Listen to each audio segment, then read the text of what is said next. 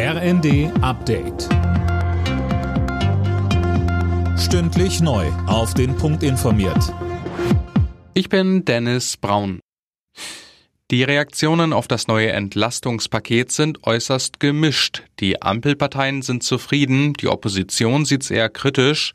So hätte sich die CDU mehr Unterstützung für Unternehmen erhofft und die Linke glaubt, dass weitere Einmalzahlungen nicht langfristig helfen werden. Bundesfinanzminister Lindner freut sich dagegen vor allem über eine Sache. Er sagte im ZDF, ich bin froh, dass es gelungen ist, die, die Steuererhöhungen der kalten Progression, dass das in diesem Paket drin ist. Die Menschen, die arbeiten, die keine Sozialleistungen bekommen, die werden zumindest bei der Steuer nicht weiter belastet, sondern für die organisieren wir auch Entlastung. Das hält die Gesellschaft zusammen. In Kanada läuft zurzeit eine Großfahndung der Polizei. In der Provinz Saskatchewan sollen zwei Männer zehn Menschen mit Messerstichen getötet und zahlreiche weitere verletzt haben.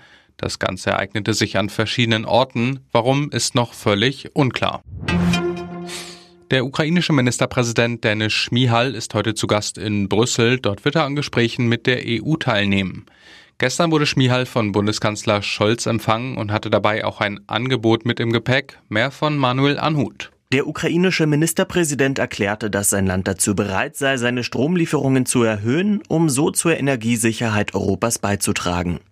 Wichtig dafür sei allerdings, das von russischen Truppen besetzte Atomkraftwerk Saporischia zu entmilitarisieren, sagte Schmihal. Er schlug dafür eine gemeinsame Mission der EU und UNO vor. Wer wird Nachfolgerin oder Nachfolger von Großbritanniens Regierungschef Boris Johnson?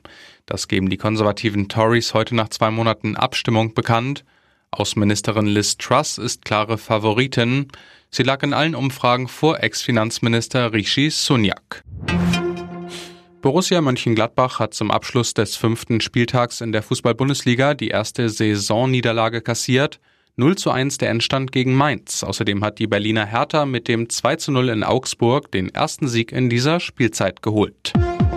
Alle Nachrichten auf rnd.de